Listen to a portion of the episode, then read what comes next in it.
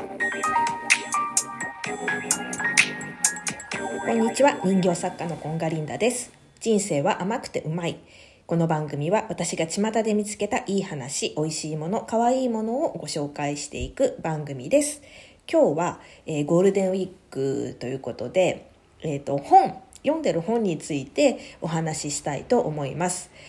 私なんかあの学ぶっていうことがすごい好きみたいで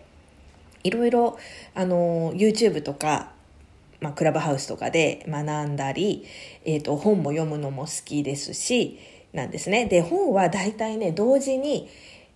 結構複数冊23冊とか並行して読んでるんですよ、まあ、秋っぽいっていうのもあるし難しくてなかなか進めない本でがあったりとかすると次にあの読みたい本とかも出てきてしまってそれで複数冊並行して読んでるっていう感じなんですけどなんかいろんなところでね紹介されるともうすぐに読みたくなっちゃってすぐ買っちゃうみたいな感じなんですよね。なのでメルカリとかももうめっちゃ愛用しています。でそれに加えて最近あのオーディ耳で聞くあの小説っていうのもやり始めてなのでね、もう本当にもう一冊増えましたっていう感じです。で、えっ、ー、と、今私が読んでるのが、紙媒体でね、紙で読んでるのが、釈迦が語る宇宙の始まりっていう本と、これがすごいね、あの、理解したいって思って買ったんだけど、で、あの、レビューもすごい良かったからね、買ったんだけど、ちょっとね、私には難しいっていうか、まあ、宇宙の法則の話は話なんですけどちょっとねあのアインシュタインとかそういう物理学者の話とかも出てきてそれがねちょっと私には理解できない部分が多くてでも理解したいって思ってちょっと1回ではあんまり理解できなさそうなのでまあ頑張って読み終わってもう一回読みたいなって思ってます。で、もう一個が引き寄せの法則なんですけど、これがね、あの、本田健さんが新しくあの役をし直してるんですよ。いわゆるあの引き寄せの法則の赤本って言われてるもので赤いカバーのものなんですけど私このラジオでも何度も言っているんですけど本当にね引き寄せの法則系、えーと、宇宙のこの集合意識からのメッセージを下ろして本にしてるっていうえーと、エイブラハムとかバシャールとかの、えーと、メッセージを人が、えーとまあ、アメリカ人が、えーと、英語で訳してそれを本にしてたり、まあ、英語のに話してるこうワークショップみたいなのがあるんですけどやっぱりね宇宙人が話してることとを英語で訳し英語を話す人が、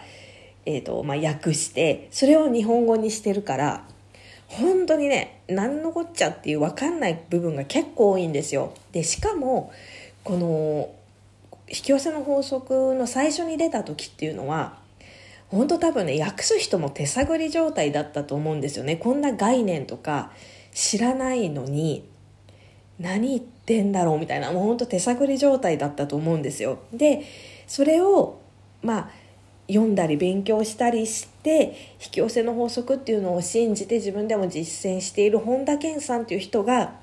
訳したので本当にね分かりやすく今回なってます。で今まですごい大きく変わったのが今までが「えーと、だ」とかで終わること文章だったのがデスマス調に変わったんですよ。なのでなんかすごいねエイブラハム自体が身近に感じられたりその訳してるヒックス夫妻とかもすごいあの身近に感じられるような本当にね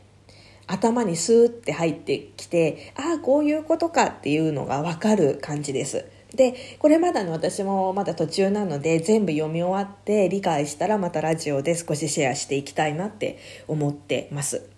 あとえっ、ー、と Kindle で、えっ、ー、と、何？デジタルの、デジタルブックっていうの ?Kindle で読んでるのが、読み終わったのが、僕の書いた小説を僕は知らないっていう、えー、キユナトトさんっていう人が書いた小説があるんですけど、これがね、めっちゃ面白かったです。えっ、ー、と、もう一回タイトル言うと、僕の書いた小説を僕は知らない。そう。で、これね、あの、この主人公の設定を話してしまうと最初のね出だしがすっごいこう面白く書かれているのでネタバレになっちゃいそうなのでもう何も言えないんですけど設定さえも言えないんだけど本当に出だしから引き込まれる感じ。大体小説って最初の12ページが入ってこないとなかなか進まないんですけどもうこの方の出だしは抜群にいいです。で最後もなんかああこうなるだろうなって予想を2点3点覆されるのでもうマジでこれはねちょっと面白かったです。はいおすすめです。簡単に割と簡単にサラサラって読める小説なのでおすすめです。で次にオーディであの耳で聞くラ、えーと、小説ね。で、えーと、読んだのが「貨車」っていう「火の車」って書く宮部みゆきさんの小説なんですけどこれがね三浦友和さんがあの小説を読んでてめっちゃそれもいいです。でやっぱもうねこれは本当宮部みゆきさんワールドっていう感じでもうね最後の本当さ23ページでおーってなるでしょ宮部みゆきさんは。もうまさにこれも